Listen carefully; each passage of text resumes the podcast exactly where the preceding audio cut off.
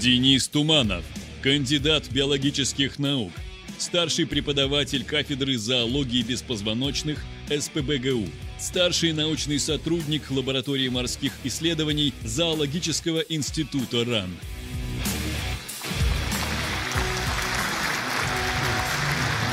Здравствуйте, Денис. Здравствуйте.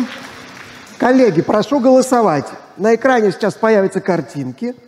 Кто из этих существ не тихоходка? Проголосуйте, пожалуйста. Перейдите по ссылочке в чате или воспользуйтесь QR-кодом на экране. А, а у меня вопрос. Вот эти существа, про которые вы будете рассказывать, они сейчас с нами в одном помещении? И сколько их с нами в помещении? Хороший вопрос. Но, э, как мне не жаль, э, наверное, должен сказать, что, скорее всего, вряд ли здесь с нами хоть одна тихоходка находится, ну, исключая нарисованных. Э, но, с другой стороны, э, не исключено. То есть я бы не сказал, что это совершенно на 100% исключено. Может быть, они здесь и есть. Вот. Но мы будем говорить о настоящих. Так вот, э, почему такая двойственность, я надеюсь, будет понятно из того, что я расскажу. Почему я не могу однозначно ответить на этот, в общем-то, казалось бы, простой вопрос. Ну и э, начать э, хотел бы я с того, чтобы рассказать о том, кто такие тихоходки вообще, чтобы вот тем, кто в зале находится, тем, кто знает про этих зверей, напомнить, а тем, кто не знает, как-то дать некое представление о них. Хотя вот я смотрю, здесь тихоходки вообще уже вокруг нарисованы, и очень хорошо нарисованы, кстати говоря, что вообще не так часто встречается. Очень анатомически достоверно изображены звери. Но все-таки Итак, кто такие тихоходки? Это животные. И в первую очередь, что важно, это микроскопические животные. То есть размер тихоходок не превышает 1,2 мм. Причем это гиганты, это редкость. А основная масса тихоходок это где-то в пределах полумиллиметра, то есть 500-600 микрон. А минимум это где-то 50 микрон. Ну, то есть это действительно микроскопические животные. Вторая их важная черта – это то, что они сегментированные животные. То есть тело тихоходки состоит из повторяющихся элементов, которые называются сегментами. И всегда тело тихоходки состоит из четырех сегментов, ни больше, ни меньше. Вот. Но и есть еще головной отдел. Про него до сих пор спорят, что это такое, сколько сегментов в него вошли, как они там объединились. Это вопрос пока открытый и дискуссионный. Каждый из туловищных сегментов тихоходки несет пару замечательных лапок. Это не длинные какие-то там расчлененные конечности, характерные для настоящих членистоногих, это такие бугорки, простые конечности, но всегда вооруженные коготками. Вот. Либо какими-то органами, заменяющими коготки, такие тоже встречаются. Ну и э, как они устроены внутри? Да? Вот. Они внутри устроены довольно просто. Если посмотреть на тихоходку, то видно, что там есть пищеварительная система, представленная простой, не ветвящейся трубкой, безо всяких каких-то дополнительных органов, там, печеночных каких-нибудь выростов, которые часто встречаются в членистоногих. Нет, ничего такого нет. Простая трубка. На спинной стороне от кишечника находится, опять же, простая мешковидная гонада, половая железа. Значит, у самцов там формируются сперматозоиды, у самок формируются яйцеклетки. Есть нервная система, представленная довольно крупным надглоточным ганглием в головном отделе, который иногда называют мозгом. Ну, а по вентральной стороне тянется стандартная вообще такая брюшная нервная цепочка, то, что называется. То есть в каждом сегменте есть еще нервный узел. Они соединены между собой продольными связками. Есть мышцы, безусловно, есть. Тихоходкам надо шевелиться, надо ползать, шевелить этими лапками. Вот поэтому есть мышцы. Мышцы устроены довольно просто. Каждая мышца – это одна отдельная мышечная клетка. Такие очень простые мышцы, но их довольно много. И есть еще элементы полости тела. Вот в полости тела тихоходок, здесь на картинке даже видно вот такие вот нарисованные шарики, да, это действительно отдельные сферические, они такие, не имеющие постоянной формы клетки, которые просто плавают в полости тела. Вообще тихоходка, она такая э, зверюшка полостная, то есть она как воздушный шарик. У нее внутри довольно обширное пространство, заполненное жидкостью, и в этой жидкости свободно плавают вот эти клетки. Они выполняют функцию жирового тела, то есть они запасают питательные вещества. Если тихоходка хорошо питалась, у нее много этих клеток. Если тихоходка плохо питалась, то их мало. Вот строение на самом деле действительно очень простое. И считается, что такое упрощение связано с тем, что когда-то давно, это где-то в Кембрии, наверное, может и в Докембрии, когда тихоходки формировались как группа, они испытали сильную миниатюризацию. То есть они ушли обитать в пространство между частицами грунта, так называемую интерстициаль. И при этом они уменьшились, чтобы помещаться вот между песчинками. И в связи с этим дыхательная система или транспортная система им уже оказалась не нужна. Поскольку если у тебя размер э, позволяет э, доставлять кислород или выводить какие-то продукты обмена путем простой диффузии напрямую через поверхность тела, то зачем тебе нужны эти системы? Скорее всего, с этим связано их исчезновение. Э, куда же тихоходки относятся, кому они являются родственниками? Этот вопрос тоже очень долго дис дискутировался, и, в общем, конечно, дискуссии еще до сих пор немножко продолжаются.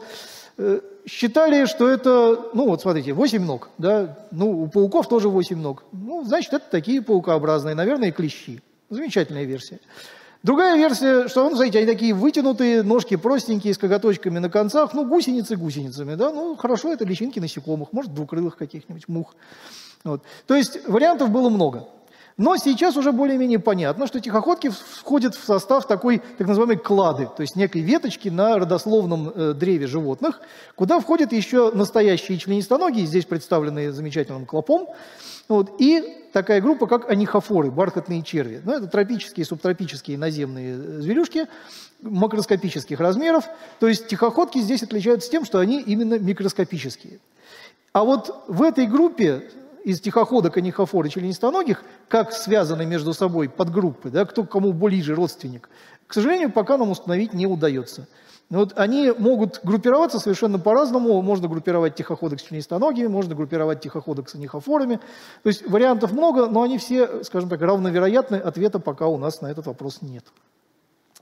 Ну и э, когда говорили о мифах, да, тут на самом деле можно говорить даже не о мифах, а перед э, подготовкой к этому выступлению были собраны, скажем так, самые популярные мнения о тихоходках, которые циркулируют в обществе. Да, и я немножко их прокомментирую. Эти мнения можно собрать в три группы. Да, и первая группа – это, конечно же, вот истории о неуязвимых тихоходках. Вот значит, о том, что они вообще совершенно абсолютно ничем не уничтожимы. Вторая группа – это то, что связано с вопросами о том, где они живут, где с ними можно встретиться. Ну и третье – это, как, как обычно бывает, разное другое, разные вопросы.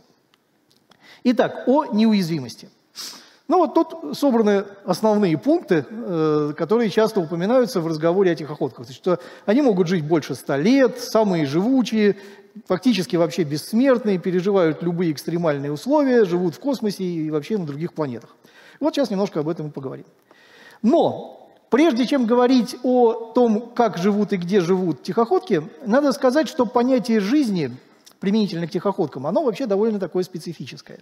Потому что для тихоходок характерно такое явление, как криптобиоз, ну, он же анабиоз. Это состояние обратимой остановки жизнедеятельности – при котором не обнаруживаются процессы обмена веществ. То есть фактически все, жизнь остановилась. Можно назвать такое животное в этот момент живым или нельзя? Вопрос дискуссионный. Но главное, что оно из этого состояния может выйти и продолжить активную жизнь. Так вот, тихоходки э, – это, пожалуй, животные с наиболее широким спектром вот таких вот состояний э, криптобиоза. То есть у них встречаются, вот здесь хорошая очень иллюстрация, у тихоходок встречаются если вот в центре это активно ползающая, активная тихоходка, куча разных вариантов криптобиоза. Ну, во-первых, они могут откладывать яйца, и эти яйца переносят тоже очень много всяких неблагоприятных воздействий. То есть это покоящиеся яйца, переносящие высыхание, промораживание и разное другое. Во-вторых, тихоходки могут образовывать цисты. Но циста тихоходки – это вовсе не то, что э, там в учебнике зоологии циста амебы. Тихоходка не выделяет никаких веществ, чтобы сформировать оболочку а она просто несколько раз линяет подряд и не вылезает из линочной шкурки. Образуется такая штука, которую некоторые зарубежные коллеги называют матрешка стейдж, по имени матрешек. Вот. Иногда, наоборот, это сравнивают с э, какими-то египетскими э, мумиями, саркофагами, то есть наружная кутикула называется кутикула-саркофаг, следующая кутикула – кутикула мумии, вот, а внутри лежит тихоходка. Какое-то время она лежит. Когда она решает, что пора вылезать, она эти все слои кутикулы разрывает и вылезает. Еще есть вариант, когда в окружающей среде становится мало кислорода. Это так называемый аноксибиоз. В этом состоянии тихоходка еще сильнее надувается, она становится еще более похожей на воздушный шарик. Она вот вся растопыривается, надувшаяся лежит, не шевелится, не двигается, ничего. Просто пережидает, опять же, вот эти условия. У нее остановлен метаболизм. Как только кислорода становится достаточно, она возвращается к этому состоянию. Еще одно состояние скрытой жизни криптобиоза – это состояние криобиоза. Тихоходки могут замерзать. Особенно это важно для тех, которые живут в Арктике, ну, даже, в общем, и в нашей умеренной зоне. Но Арктика, Антарктика – это в первую очередь. Потому что вот только что ты ползал там, питался, вдруг шарахнули морозы, ты никуда не можешь ни мигрировать, ни спрятаться, ничего. Ты просто замерзаешь. Как только ты оттаял, ты продолжил жить и ползать и радоваться жизни. Ну и самый известный вариант – самый популярный, чаще всего фигурирующий во всяких историях о тихоходок, это ангидробиоз, состояние высыхания. Оно, конечно, характерно не для всех тихоходок, только для тех, которые живут на суше, которые подвергаются периодическому пересыханию. То есть это обитатели мхов, лишайников, почвы, лиственного опада какого-нибудь. Дождь прошел мокро, можно жить, прекрасно. Все, высохли, ну, высохли, ждем дальше дождя. Так вот, э, что же мы будем включать в продолжительность жизни тихоходки? Мы можем включать и вот эти периоды остановленной жизнедеятельности, а можем их исключать, и тогда считать только активную жизнь. И вот в зависимости от того, как мы это будем считать, соответственно, можно и по-разному считать продолжительность жизни тихоходки. Но тут сразу надо сказать, что история с э, тихоходками, прожившими больше ста лет, это, конечно, вот классический миф – и он коренится всего в одной работе, это 1948 года работа, даже не специалиста по тихоходкам, это итальянский ботаник, которая работала с мхами, она размочила кусочек мха из гербария, которому было 120 лет на тот момент, Оттуда вывалилось огромное количество тихоходок, все были мертвые. Это нормально, это обычное состояние, работы там с гербариями. Но у одной тихоходки, как ей показалось, шевелилась одна лапка. И она честно так в работе об этом и написала.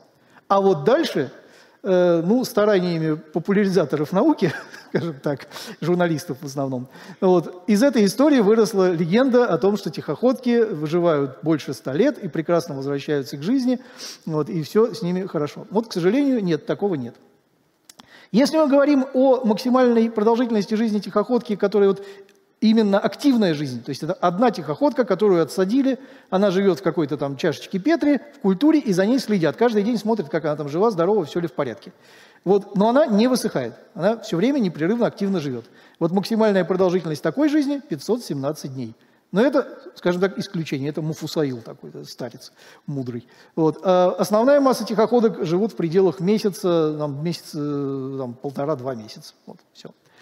А вот наибольшая известная продолжительность пребывания в состоянии криптобиоза, ну это ангидробиоз, высохшие, после которого они вернулись реально к нормальной жизни, то есть начали питаться, двигаться и размножаться, это 15 лет.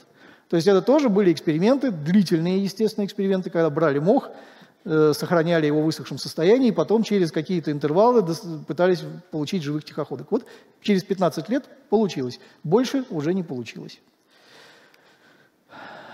И вот ангидробиоз, вот это самое состояние высохшее, да, можно рассматривать действительно как некую суперспособность. И вот и следующие тезисы о том, что они могут переживать экстремальные воздействия, устойчивые к радиации, к химикатам, это вот как раз все связано именно с ангидробиозом, именно с этим состоянием. Надо сказать, что в активном состоянии, когда тихоходка активно живет, ползает, шевелится, во-первых, она всегда это делает в воде. Вне воды тихоходки жить не могут. И во-вторых, именно в этом состоянии тихоходки крайне уязвимы. То есть никаких суперустойчивости никакой у них нет. Э, живущая активно тихоходка крайне нежное, ранимое существо. И вот, ну, поскольку я ими занимаюсь, да, пытаясь их культивировать постоянно, в культуре держать, я в этом очень хорошо знаю. Потому что чуть что не так, все, культура померла вся. То есть никаких там суперспособностей нет. А вот когда она высыхает, причем высыхает постепенно, не резко, вот. Она формирует совершенно специфическую стадию. Вот здесь вот она изображена. Это так называемая стадия бочоночек. Ну, впервые ее описали итальянские исследователи. Очень красиво. Боттичелля. Вот, э, стадия бочоночка. Это не просто высохшая тихоходка. Это тихоходка, которая подготовилась к высыханию. У нее синтезировались определенные вещества – она высыхает в определенном порядке. У нее, когда она сжимается, и кутикула складывается определенным образом, втягиваются определенные участки. И внутренние органы внутри укладываются тоже не как попало, а упорядоченно. То есть это процесс сложный достаточно, энергозатратный и э, непростой для тихоходки. Но именно в таком состоянии они действительно способны переносить многое. Вот. И большие дозы радиации, и устойчивость ко многим химикатам. Ну, естественно, поскольку остановлен метаболизм, да, то те химикаты, которые могут в этот метаболизм встраиваться и повреждать, они уже не имеют мишени. С другой стороны, ясно, что химикаты, которые просто разрушают ткани, там какая-то кислота концентрированная, ну тут без разницы, тихоходка активная или высохшая, растворится в любом случае. Так что не ко всем, конечно, химикатам. Ну и вот тут указано еще об устойчивости к бактериям. Здесь сложный вопрос, потому что с бактериями у тихоходок отношения, конечно же, есть. Но мы не знаем, какие. То есть э, мы знаем, что есть бактерии, которые обитают на поверхности тела тихоходок. Мы знаем, что есть бактерии, которые обитают у них в полости тела. Есть бактерии, которые обитают в кишечнике. Но мы не знаем, какие между ними отношения. Это они им вредят, вызывают какие-то заболевания, или нет, или это нужные для них симбионты. У нас просто нет ответа, потому что для этого нужны специальные, очень тонкие исследования, и на таких микроскопических животных трудно об этом говорить. Вот, но, э, по крайней мере, явных при, признаков заболеваний, вот, бактерий, у тихоходок нет. Вот грибы, например, паразитические, там есть, там совершенно все однозначно. Когда гриб начинает прорастать сквозь внутренние органы тихоходки, да, это понятно, что это он ее поедает потихонечку изнутри, даже если она еще ползает, не жилец. Вот. А с бактериями все немножко сложнее. Есть еще интересная э, вещь, это морские тихоходки, у которых бактерии живут в карманах на поверхности тела. Не просто на поверхности, а на поверхности тела формируется карман довольно глубокий. Причем они упорядоченно расположены, эти карманы, на голове. И вот они забиты бактериями. Вот тут, скорее всего, это симбионты, которые зачем-то тихоходки нужны. Зачем, не знаем, к сожалению. Ну и о космосе. Да, вот космические тихоходки – это то, о чем очень часто идет речь. И именно как раз из-за того, что тихоходки в высохшем состоянии способны переживать многие всякие неприятности, с ними проводили такие эксперименты. И самый такой эксперимент э, продуманный и интересный – это вот эксперимент Тардис. Это экспонирование высохших, высохших тихоходок в космосе на спутнике, то есть это был необитаемый космический аппарат, в течение 10 дней. Вот, это наш как бы, спутник научный «Фотон». Вот, и в нем была капсула, спроектированная международным сообществом э, исследователей, где тихоходки находились в таких камерах маленьких. Вот, вот тут видны эти камеры. Причем каждая камера, она как бы трехслойная. Верхний слой – тихоходки открыты для вакуума и для ультрафиолетового излучения. Нижний слой там светофильтр и ультрафиолет сильно ослаблен, нижний слой, еще один светофильтр, там ультрафиолет отключен совсем. Вот. И вот эта камера, когда спутник выходил на орбиту, это низкая достаточно орбита, 250 километров, э, там она открывалась, экспонировалась в открытый космос, Единственное, что там была система терморегуляции, поскольку если тихоходку даже высохшую нагреть выше 100 градусов, то тоже там необратимые процессы происходят, и она уже, естественно, не сможет вернуться к жизни. А на орбите прямое солнечное излучение способно нагреть, естественно, все это очень высоко, и поэтому там была специальная система охлаждения. Все это на плюс 10 градусов постоянно держалось. Затем этот аппарат спустился, зверей оттуда извлекли и попытались вернуть к жизни, размочить, посмотреть, как, что будет.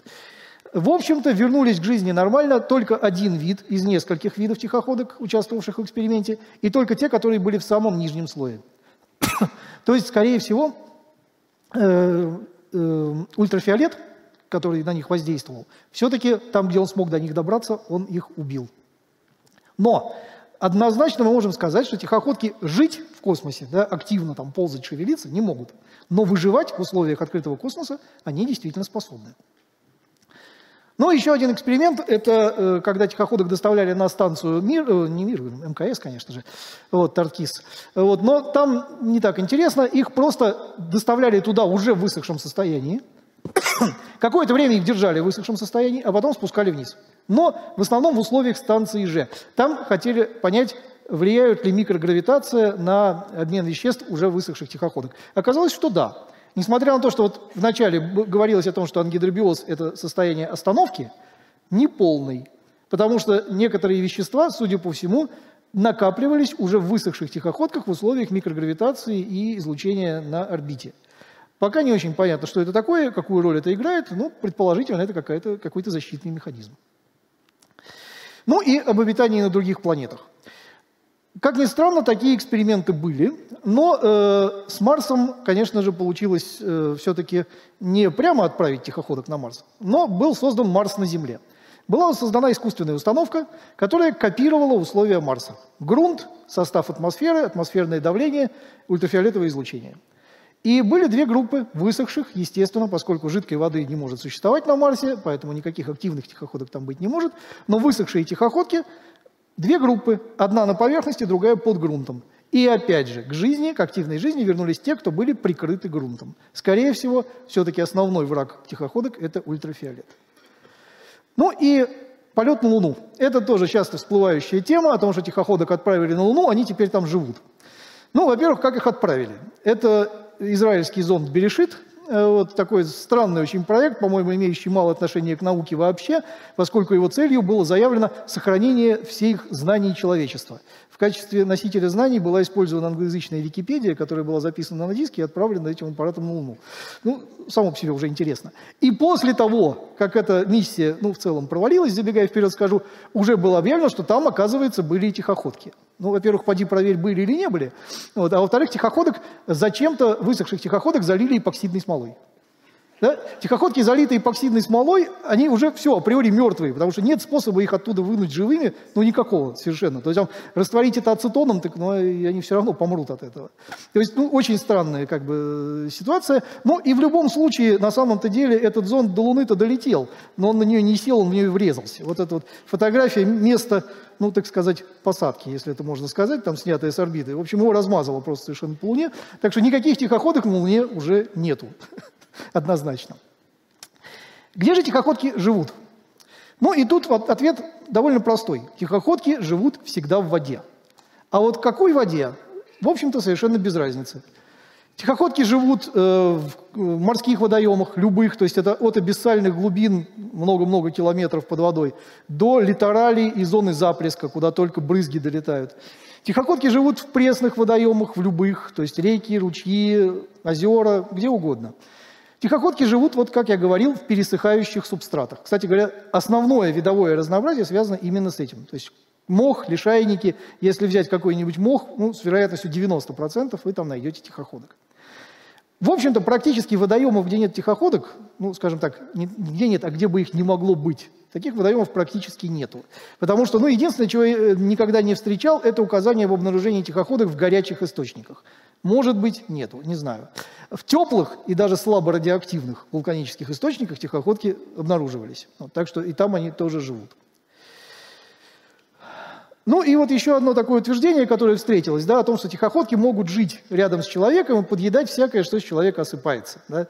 Вот там чешуйки кожи, волоски и прочее. Здесь вот это явный миф, и связанный он, скорее всего, с тем, что фотографии, полученные при помощи сканирующего электронного микроскопа, тихоходок, и так называемых пылевых клещей очень часто во всяких стоках лежат рядышком. И более того, очень часто подписи перепутаны. Вот я сам на это натыкался. То есть вот какой-нибудь вот такой организм и с подписью, что это тихоходка. Тут что можно сказать? Ну, во-первых, тихоходки, конечно же, рядом с человеком жить не могут, если человек не сидит в болоте. То есть им нужна вода. Вот. И, во-вторых, их ротовой аппарат абсолютно не приспособлен для того, чтобы что-то грызть. Вот если мы посмотрим на этого клеща, то там видны прекрасно грызущие его ротовые органы, которыми он может что-то жевать. Тихоходка жевать не может. У нее сосущий ротовой аппарат, во рту у нее тонкие стилеты, которыми можно что-то проколоть, ну, там, клетку какую-нибудь отдельную, это все микроразмеры. Вот, и высосать содержимое этой клетки, например. Вот значит, такая тоже, ну, не знаю, легенда, не легенда, странное утверждение. Ну и раздел «Разное». Ну, во-первых, тихоходки разноцветные. Они действительно разноцветные. Хотя в большинстве случаев, если вы поймали тихоходку, вы увидите что-нибудь вот такое. Белое полупрозрачное тело и внутри кишка, которая окрашена тем, что тихоходка съела. Вот в данном случае она явно ела какие-то водоросли или что-нибудь растительное. Но она может быть что-нибудь коричневое, если она питалась какими-нибудь бактериями. Вот тут неважно. Вот. А с другой стороны, есть виды тихоходок, которые ярко окрашены. И эта окраска может быть разного происхождения. Вот может быть это клетки слоя, э, того слоя, который выделяет кутикулу, гиподерма так называемая. Да? И вот здесь видно, что такие квадратики. Вот каждый квадратик – это отдельная клетка. Эти клетки накапливают пигмент. И вот у этой тихоходки они расположены одинаково, а у других видов они могут быть, например, чередоваться там, в шахматном порядке. Все такая в шашечку будет. Вот, могут быть полосы какие-то, вариантов много. Могут быть окрашенные вот те самые клетки в полости тела, о которых я говорил, вот у этой. Они желтые. И желтые шарики, они внутри там у нее активно переливаются, когда она ползает. И третий вариант – это когда окрашена сама кутикула. Вот здесь вот есть фотография тихоходки, которая э, в ярко-зеленый цвет окрашена. На самом деле это сфотографировано с постоянного препарата, там э, тканей живых уже нет. их не видно, она прозрачная. Это только ее кутикула. И вот эта кутикула ярко-зеленого цвета. Есть и такие формы. Ну, о том, что они напоминают маленьких медведей. Действительно напоминают. Вот здесь картинка – это практически первое изображение тихоходки. Это такой немецкий исследователь Гёце, 1773 год, то есть это 18 век. Собственно, он первым проиллюстрировал тихоходку, и вот увидев вот такое, он это нарисовал и назвал «маленький водяной медведь». Это первое название, которое тихоходка вообще получила, как группа. А рядом ну, фотография, полученная при помощи сканирующего электронного микроскопа, и видно, что, в общем, да, похоже. Длинное такое тело, массивное, короткие лапы с когтями, голова без шеи, да, с вытянутой мордой. Ну, медведь медведем. И, в общем, да, вот те тихоходки, которые живут на земле, в мху, они действительно похожи. А вот те тихоходки, которые живут в море, они могут быть очень разными. И они совершенно могут быть не похожи на медведей. Вот такой вот похожий на цветочек с лепесточками по периметру. Это выросты кутикулы, такие вот кутикулярные крылья у него. Знаете, такой длинный червеобразный организм, который живет в мягких илах на большой глубине. Или вот такие вот совершенно загадочные зверюги с выростами, с шипами. Вот. Причем вот эти шипы, которые на шипах тонкие, они еще между собой соединены тонкой мембраной. То есть это такие крылья, по сути дела. Или вот зверь с поплавками на задней части тела. Это реально поплавки, они над ним плавают, вот эти грозди, да, но зачем ему это, что это такое, совершенно непонятно. Вот. Ну и о том, как они двигаются. Да? Вот двигаются как позвоночные. Здесь, да, у нас вот тихоходка, которая перебирает лапками, вот, и, в общем, похоже немножко, да, до такого, ну, не знаю, медвежоночка смешного. Вот. А вот здесь у нас видео морской тихоходки. И вот посмотрите, какие ноги. Совсем по-другому они двигаются. У нее ноги телескопические, они раздвигаются, как подзорная труба. То есть дистальные участки конечностей выдвигаются из проксимальных. Как это работает, кстати говоря, совершенно пока непонятно. Потому что детально строение этих ног еще не исследовано. А на концах этих ног, с другой стороны, пальцы. Тоже обратите внимание, тихоходки похожи на позвоночных тем, что это единственные две группы, у которых есть пальцы настоящие. Вот у нас, у позвоночных, и у тихоходок, больше ни у кого. Четыре пальца. Но это, правда, приобретение отдельной группы морских э, тихоходок. Не у всех они есть. Ну что ж, в общем, время мое, к сожалению, подошло к концу. И понятно, что далеко не все о тихоходках, что еще можно было бы интересного рассказать, мне рассказать удалось. Но э, надеюсь, что о каких-то э, мифах я все-таки успел рассказать, и что-то такое интересное э, вы из этого почерпнули.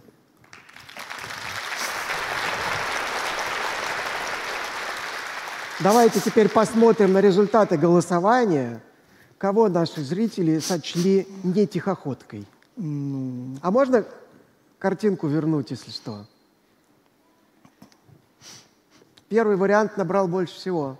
Ну что ж, на самом деле это делает честь проницательности наших зрителей, потому что именно первая картинка это действительно не тихоходка, да? это рак, вот, это морской рачок. Вот. А вот все остальные это да, морские тихоходки разнообразной формы. Да, друзья, я знаю, что до перерыва осталось полчаса, и, конечно, вы вправе сейчас покинуть зал. Помните, пингвин Эпитек следит за вами. Он робко спрячет тело ваше бренное в утесах. Так, а мы сейчас посмотрим видео-вопрос Ивана Затевахина, кандидата биологических наук, телеведущего и нашего эксперта. Пожалуйста, включите вопрос. Уважаемый Денис, скажите, пожалуйста, правда ли, что у тихоходок есть брачное поведение? Спасибо, Иван, за вопрос. Да, брачное поведение у тихоходок есть. Здесь э, вы видите как раз брачное поведение пресноводных тихоходок. В середине кадра самка, и у нее много-много созревших ооцитов – то есть это то, что будет яйцами. Когда она готова эти яйца отложить, самка выделяет какие-то вещества, мы точно не знаем какие, но явно выделяет, потому что именно в этот момент она становится крайне привлекательной для самцов. И вот все эти охотки, которые вокруг, это самцы. Да? При этом самка готовится к линьке. То есть она не просто готова отложить яйца, она еще и готова полинять. У нее есть уже старая кутикула, которая вокруг нее – и новая кутикула под этой старой. И когда эта старая кутикула отделяется, самцы прокалывают ее. Вот я говорил, что у них в ротовом аппарате есть стилеты. Этими стилетами они прокалывают старую кутикулу и в эти отверстия впрыскивают свои половые продукты. То есть получается самка в таком мешке со сперматозоидами. После чего она прорывает старую кутикулу, вылезает и при этом откладывает в оставшийся объем со сперматозоидами свои яйца, где и происходит оплодотворение. И потом она этот мешок, кстати говоря, это редкие явления заботы о потомстве, вот именно для этих видов характерные, она этот мешок еще с собой будет таскать. она зацепит его задними лапами и будет носить за собой все это время. Кстати говоря, вот тут, если посмотреть, э, справа видно, что на самом деле она уже один мешок за собой таскала, там пустые оболочки яиц. То есть она уже вторую яйцекладку делает. Но это для буквально нескольких видов показано. У других видов, скорее всего, ситуация может отличаться, и мы не знаем на самом деле, как это происходит. Например, у морских тихоходок есть специальные семиприемники у самок, но они открываются на поверхность тела рядом с половым отверстием, и там находятся сперматозоиды у взрослых самок. Как они туда попадают? Как у них это происходит? Никто не знает. Мы пока еще совершенно не представляем даже. Так, а вопрос нашего зрителя Николая Сорокина, присланный заранее. Послушайте. В журнале Molecular Cell в 2017 году выходила статья, описывающая механизм замещения воды в клетках тихоходок стекловидной белковой матрицей, позволяющей этим созданиям переживать тяжелые времена. В статье предлагается включение методами генной инженерии этого механизма в клетки сельхозкультур для улучшения стойкости растений к засухе. Возможно ли перенесение того же механизма в геном животных, в том числе более крупных, чем тихоходки? Если да, то получат ли реципиенты тихоходочные силы? Хороший вопрос. Действительно вопрос интересный. Вот этот слайд. Да? И здесь как раз показано это той самой статьи, которая упоминалась в вопросе. Я просто немножечко объясню, о чем идет речь. Есть такие, это даже не белки, это на самом деле олигопептиды, это очень короткие цепочки, которые э, не образуют никакой упорядоченной структуры, поэтому они так называются неупорядоченные белки. Да? И считается, что они обеспечивают защиту действительно содержимого клеток при высыхании у тихоходок. Но не только у тихоходок, они у других групп тоже описаны. Вот, э, то есть, если тихоходка высыхает быстро, вот то, о чем я рассказывал, левая столбик, вот, она погибает, она не успевает подготовиться. Если она высыхает медленно, то она успевает синтезировать эти вещества, и они при высыхании фактически, ну как считается, замещают воду. То есть они поддерживают строение элементов клеток, заменяя нормальную воду при активной жизни. И тогда тихоходка может вернуться. Но беда в том, что вот с этими как бы, э, ну, белками, пептидами пока не очень понятная ситуация, их только изучают. Собственно, на самом деле вот эта идея о там, э, как бы, стеклянной природе этого всего, она тоже такая гипотетическая. Да? Есть версии, что там такая типа трехмерной сетки образуется. Мы еще пока этого точно не знаем. Но у тихоходок есть другой белок – который известен тем, что он тоже защищает, тоже образуется при высыхании, но он связывается не с клеточными элементами всякими, да, он именно связывается с их ДНК. И он защищает ДНК тихоходок, судя по всему, при высыхании. Он начинает синтезироваться именно при высыхании. И вот этот белок, точнее ген этого белка, уже внедрили в геном человека однажды. Правда, это не живого человека, да, никакого супергероя не сделали, а это клетки человека, которые живут в культуре. Но было сразу показано, что эти клетки, повышается у них устойчивость, например, к радиации, там почти в 40 раз. То есть, казалось бы, вау, да, то есть это прорыв, мало ли, ну, действительно можно будет суперчеловека создать.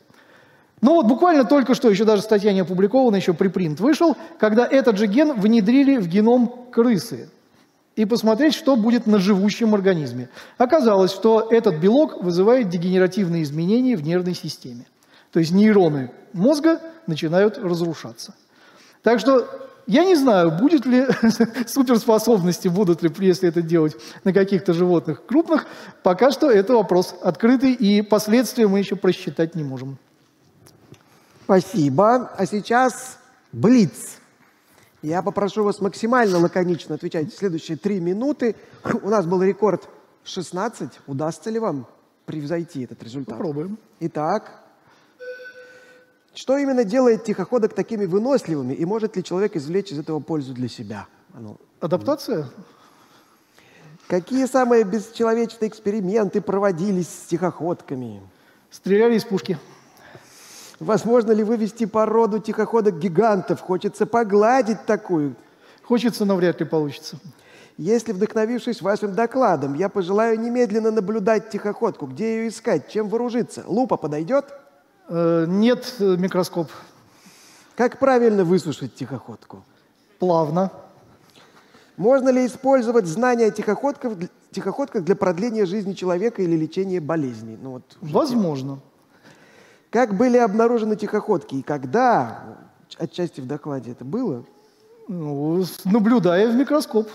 Вопрос от Тимофея, 4 года. Каким образом тихоходки становятся живыми, если их раздавить или сварить? Никаким. Откуда взялось такое название тихоходки? Потому что по стеклу они ползают очень медленно, когти скользят. Что вообще можно съесть на таком микроскопическом уровне? Разве им для существования не требуется что-то, что очень сложно найти у макроорганизмов? Ну, приходится стараться. Как с точки зрения эволюции можно объяснить такой размер тихоходки? Бывает полезен. Зачем человечеству знание особенностей их тихоходки? Ну, впадают они в анабиоз. Какой нам от этого гешефт? Ну, просто прикольно. А на человеке могут жить тихоходки, но вы уже ответили. Нет. А сколько раз за свою жизнь тихоходка может впадать в анабиоз? Думаю, очень много. Тихоходка выдерживает большие дозы радиации. Может ли исследование тихоходок помочь в, ис- в исследовании лекарств от рака и последствий облучения? Может. А зачем нам над ними проводить такие эксперименты? Ради чего? Ради интереса. А как насчет обитания в сильно соленой воде? Могут. А могут ли попадаться тихоходки в водопроводной воде, пусть даже не живые? Ни разу не сталкивался. Почему тихоходки, будучи столь достоверно изученными и интересными существами, не изучаются и даже не упоминаются в школьном курсе? Мне тоже очень жаль. Про 15 лет анабиоза. Если ученые постепенно размачивали по кусочку мха раз в 10 дней, может ли быть, что через 15 лет у них мох кончится, и сами тихоходки во мху, и поэтому выживших и не нашли? Нет, я так понимаю, у них запас остался еще. Так, э, в Мертвом море тоже есть тихоходки? Нет. А у человека в доме есть те места, где часто бывает вода, ванная комната, туалет, раковина? Неужели там не может быть тихоходок? Ну, теоретически может, хотя скорее цветочный горшок, я бы сказал.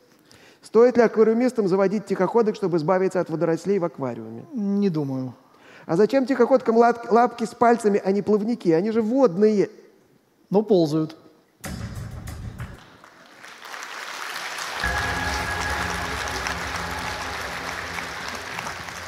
Двадцать четыре вопроса. Это абсолютный рекорд. Коллеги, нам надо придумать какой-то приз для Дениса. Я прошу, пока мы отвечаем на вопросы, придумать и мне об этом сообщить. Это какой-то должен быть тематический приз. Вот, а мы продолжаем отвечать на вопросы уже в более спокойном режиме. И я э, жду ваши руки. Давайте начнем для интереса с балкона. Вот там, смотрите, машут. Ой, там уже раз, два, три, четыре, пять, шесть огоньков. Ну, выберите какой-нибудь самый такой. А, Сергей Москва. Вопрос немножко не по теме биологии тихоходок, но как вы кормите культуру тихохо- тихоходок в искусственных условиях, если мы хотим иметь более-менее плотную колонию? Мы кормим самих бактерий, которые уже сами кормят тихоходок, или как-то искусственно подсаживаем туда микроорганизмов? Понял, хороший вопрос. Во-первых, если это тихоходки растительноядные, то мы просто добавляем э, водоросли, хлореллу. Если это тихоходки хищные, то нам приходится культивировать бактерии, на этих бактериях культивировать там нематод, например, и ими уже кормить тихоходок. Так, давайте оттуда вопрос, пожалуйста. Там кто-то вот размахивает тоже буклетиком, крутит. Прошу. Здравствуйте, Екатерина Москва. У меня вопрос в связи с необычным размножением тихоходок. А как узнать, кто отец? Боюсь, никак. То есть все сразу отца- отцами становятся? Э, Ну, нет, наверное, для каждого яйца, да, э, там будет один отец развивающегося яйца, да, но в целом в кладке в результате может быть действительно у каждого развивающегося организма и свой отец, да, не исключено. Так, вот давайте в задний, в- в- так сказать, вот туда, в те ряды, дадим микрофон, пожалуйста. Спасибо большое за интересную лекцию. Анастасия из Москвы. Вы уже упоминали э, ряд космических исследований, когда тихоходок посылали так или иначе в космос, в том числе вот это вот исследование 2021 года, когда SpaceX послали 5000 вот этих вот э, тихоходок на МКС. а, эм, тогда заявляли, что а, это делается с той, с той целью, чтобы в дальнейшем сведения, которые мы получим о тихоходках, как-то помогли нам адаптировать космонавтов к условиям микрогравитации. Как именно можно связать вот биологический аспект с, нашими, как, с нашей способностью адаптироваться к космосу? Спасибо.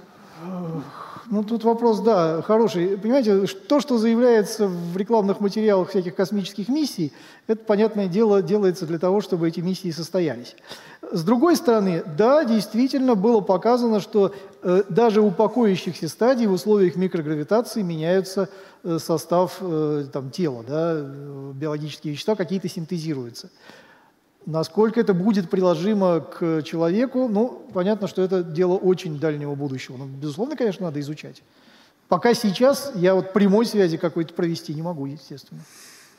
Вопрос задает опять осьминожка. Денис, тихоходки такие милые, не зря одна из них на логотипе на вашей футболке. А если бы мы могли увеличить их до размера кота, смогли бы они стать домашними животными? Подошли бы им наши домашние условия и еда? Смогли бы они приносить, может, пользу, как кошки или собаки? Ну, тут надо сказать, что э, тихоходку, чтобы дорастить до размера кота, это надо настолько изменить ее анатомию, что я не знаю, например, смогла бы тихоходка жить с нами в комнате, потому что там надо было бы опять заново ей развить дыхательную систему, выделительную. Это была бы уже не тихоходка, это было бы что-то другое. Тихоходку увеличить, к сожалению, просто не получится. Пожалуйста, микрофон вот туда.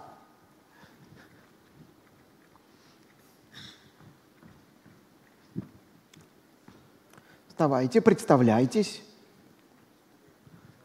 А, здравствуйте, Владислав из Москвы. Наверное, в продолжение предыдущего вопроса. А, а, в сериале Star Trek Discovery есть тихоходка размером с медведя.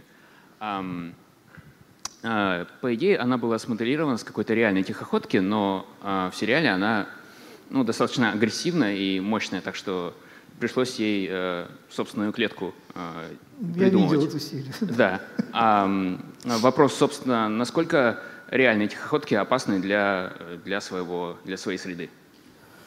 Ну, в своем размерном классе некоторые тихоходки – это активные хищники, которые едят вообще ну, почти все, что попадается на глаза. Вот, то есть все, что пролезает, у них ротовой аппарат состоит из ротовой трубки, так называемой. Да, вот все, что в эту трубку пролезает, а у хищников она широкая, вот, то есть многое пролезает, они все это могут съесть. Так что это, да, довольно агрессивные звери. Вопрос задает Якудза. Сколько видов тихоходок вы открыли? Ну, опубликовано около 20. Не опубликованных еще штук 10, наверное, ждет. Это серьезно. Так, пожалуйста, балкон. Только я прошу на балконе обязательно вставать, чтобы мы могли вас показать нашим зрителям в трансляции. Вставайте. А, добрый день, зовут меня Никита.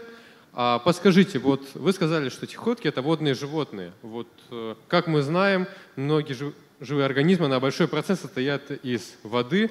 Может ли тихоходка жить э, в теле другого организма и в частности человека? И если да, то где конкретно можете предположить ее? Спасибо. Интересный вопрос, но я не думаю, потому что, насколько я понимаю, внутри тканей человека Э, очень серьезные проблемы с доступом к кислороду. Вот, поэтому тихоходка вряд ли способна выжить в таких условиях, ну не говоря уже про там, воздействие иммунной системы и все остальное. Так что нет. Паразитические тихоходки вообще, кстати, есть один вид. Это тихоходка, которая паразитирует на щупальцах галатурии морского огурца, но она живет все равно снаружи у этой галатурии такие ветвистые щупальца, почти как листики э, мха. Вот она между ними там ползает, отдельные клеточки высасывает. Но она все равно на поверхности, там, где много кислорода. А внутри вряд ли. Вопрос задает наш постоянный зритель «Пирожок с ковидлом». Выживание в открытом космосе – наиболее жесткие условия, в которые экспериментаторы помещали тихоходок. Или удалось придумать еще большую жесть? Если да, то какую? – ну вот, как я говорил, стрельба из пушки. Этот эксперимент производился, да, и там, когда исследовались Тихоходки вообще очень любят э, их использовать как модельный объект астробиологи, да, моделирование панспермии, переноса э, животных через космические условия. И в том числе пытались моделировать, а, что вот в случае, если астероид падает на Землю, да, вот такое столкновение на высокой скорости, и тихоходок да, помещали в какую-то среду и разгоняли до огромных скоростей космических, выстреливали в какую-то мишень. Был такой эксперимент. Ну, в общем, э, ничего там не выжило. Так что при падении метеорита на его поверхности тихоходки точно не выживут. Так, пожалуйста, микрофон вот туда дайте. В самые, в самые, в самые далекие ряды. Здравствуйте, Мария, Москва. А скажите, а криптобиоз, он уникален для тихоходок или есть другие виды, которые тоже так могут? И разница, когда она вот усыпает на месяц или на 15 лет, она остается в таком же состоянии, это влияет на его продолжительность жизни дальнейшую? Спасибо. Э, ну, по первому вопросу, да, э, тихоходки, конечно, не уникальны. Вообще есть такая замечательная триада. Вот те, кто обитают в Амху, это тихоходки, нематоды, коловратки, ну из многоклеточных, естественно, еще и простейшие. Вот они все способны переносить высыхание. Э, у каждой из этих групп свои адаптации, свои приспособления, они независимо шли к этому, но они, тем не менее, на это очень способны. Вот. А э, что касается продолжительности жизни после, вот тут не знаю, я боюсь, что надо на самом деле для каждого вида отдельно исследовать. Потому что, например, э, долгое время считалось, что невозможно культивировать так называемых панцирных тихоходок, есть такие наземные формы, у них щитки на спине. Вот. И считалось, что их культивировать вообще невозможно. Оказалось, что можно, только их надо регулярно высушивать, потом размачивать. Без этого они не живут вообще. То есть каждые две недели они должны высохнуть обязательно. Вот. Поэтому тут очень по-разному может быть у разных. Вопрос задает Илья Владимирович. Если тихоходки такие сверхживотные, почему они не эволюционировали во что-то более большое и разумное? И возможно ли ситуация, когда тихоходки смогут захватить мир? Ну, они эволюционировали в сторону более мелкого, ну и, может, не очень разумного. А мир они уже захватили, они везде. Так, пожалуйста, пожалуйста, дайте вот во второй ряд микрофон. Да, вот рука. Прошу. Э, здравствуйте, я Максим из Фрязина. Ну, вы нам показали такое, ну, не то чтобы уж совсем тривиальное половое поведение у них, а вопрос, э, на какие шиши? У них там максимум 40 тысяч клеток, а у них еще что-то, какие-то там подведения. Ну, как-то они ухитряются, тем не менее. Что я могу сказать? Квантовые процессы, я думаю. Не, ну как, у инфузорий вообще одна клетка, а у них тоже поведение, в общем-то. Для этого не нужно много мозгов.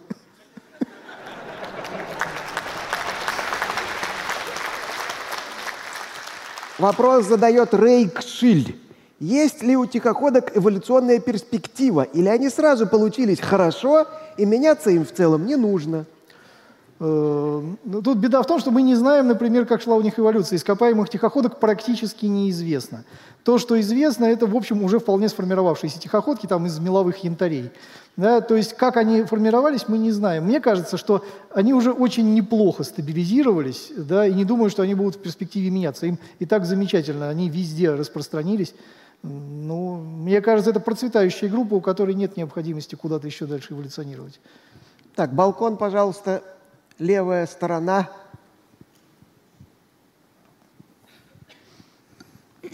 А, здрасте, снова Дарья из Раменского. Возник такой вопрос. А, в принципе, какая угроза для тихо, э, тихоходок в дикой природе? Ну, честно говоря, я даже не знаю. Вот есть версия, что тихоходки очень плохо относятся к закислению окружающей среды, то есть вот кислотные дожди – Почему? Потому что у них вот те самые стилеты, про которые я говорил во рту, они обозвестленные, то есть это отложение извести. При сильном закислении окружающей среды это может, они могут растворяться просто начинать. Ну, вот, и тогда тихоходка не сможет питаться. Ну и косвенно это подтверждается тем, что в местах, где действительно могут идти кислотные дожди, э, численность тихоходок резко уменьшается. Но это как бы ну, такая гипотетическая, в общем на самом деле ситуация. Точно, ну, я не готов сказать Таких, чтобы больших мест в природе, где тихоходок вообще нет, ну, где воды нет, там и тихоходок нет. Где есть, попадаются. Ирина Мельникова задает вопрос. Вы говорили про брачное поведение. А социальное поведение у, у тихоходок есть? Нет, по крайней мере, не задокументировано. То есть за пределами процессов размножения они друг с другом не взаимодействуют никак. Ну, разве что крупные могут есть мелких. Но не своего вида, а другого вида мелкого. Это да, могут. Но это не социальные поведения. Да, не совсем. А социальные. Да, дайте, пожалуйста, микрофон а, вот туда, где горит огонечек. Огонечек, вы вставайте сразу и бегите навстречу девушке с микрофоном. Ну, стремитесь, по крайней мере, туда. Да. Здравствуйте, Антон, город Химки. Вопрос возник такой, а насколько плавно нужно высушивать э, тихоходок? Э, Вот, честно говоря, мне сложно сказать. То есть их высушивают обычно, используя какой-то гигроскопически э, удерживающий влагу субстрат. То есть это либо на пластинке агара, или даже ямку делают агара, либо это на просто фильтровальной бумаге, вот на чем-то таком, что удерживает воду какое-то время. Да, и, естественно, это не, не сушат феном там, и не выставляют на солнце, а вот при обычных условиях просто оставляют в какой-то емкости, где вода начинает постепенно испаряться. Лично я этими экспериментами никогда не занимался, поэтому я вот как бы точно задокументированного протокола предъявить не могу. Вопрос задает Карл Маркс. Можно ли защитить космические аппараты тихоходками от радиации? Я боюсь, очень толстый слой должен быть тихоходок. Ну, то есть можно, в принципе. Ну, при теоретически почему нет? Жалко только их будет. Так, пожалуйста, вот туда микрофон. Прошу. Я Екатерина из Великих Луг, и у меня такой вопрос. Помимо брачного периода у тихоходок встречается состояние, когда они находятся какими-то группами. Э, Ну, уже был вопрос такой. Нет, такого нет. То есть они друг другу индифферентны совершенно. Так, теперь вам предстоит выбрать, кому достанется книга, предоставленная центром Архе «Неопоз- не- «Непослушное дитя биосферы» Дольника. За лучший вопрос. Вопросов было много, но, может, у вас есть фаворит? Ну вот э, вопрос о том, э, если тихоходку увеличить до размера кошки, будет ли она хорошим домашним животным? Мне этот вопрос понравился. Да, я сейчас даже не найду в списке, кто конкретно задал этот вопрос, но мы обязательно найдем э, э, э, и отправим книжку автору вопроса. А вам сейчас достанутся наши подарки, но сначала приз как значит, победителю в формате Блиц. Вязаная тихоходка. Она, конечно, еще чуть-чуть до кошки не доросла. Да, маленькая. Но, мне кажется, уже на пути к кошке. А кроме того, наши призы, в том числе канцелярский набор, кружка «Хамелеон», ежедневник, портмоне, органайзер и сумка от э, магазина поставщика принтов и гаджетов gen.ru, ну и другие замечательные сувениры. И сейчас на экране появится сюжет, нарисованный Юлией Родиной. Тихоходка из космоса.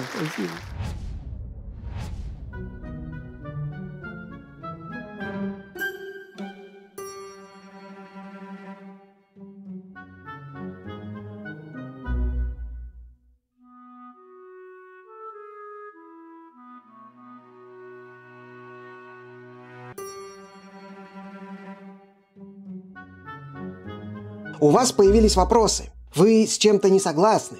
Пишите комментарии с хэштегом постскриптум. Докладчик будет отвечать на ваши вопросы в прямом эфире на канале «Лаборатория научных видео».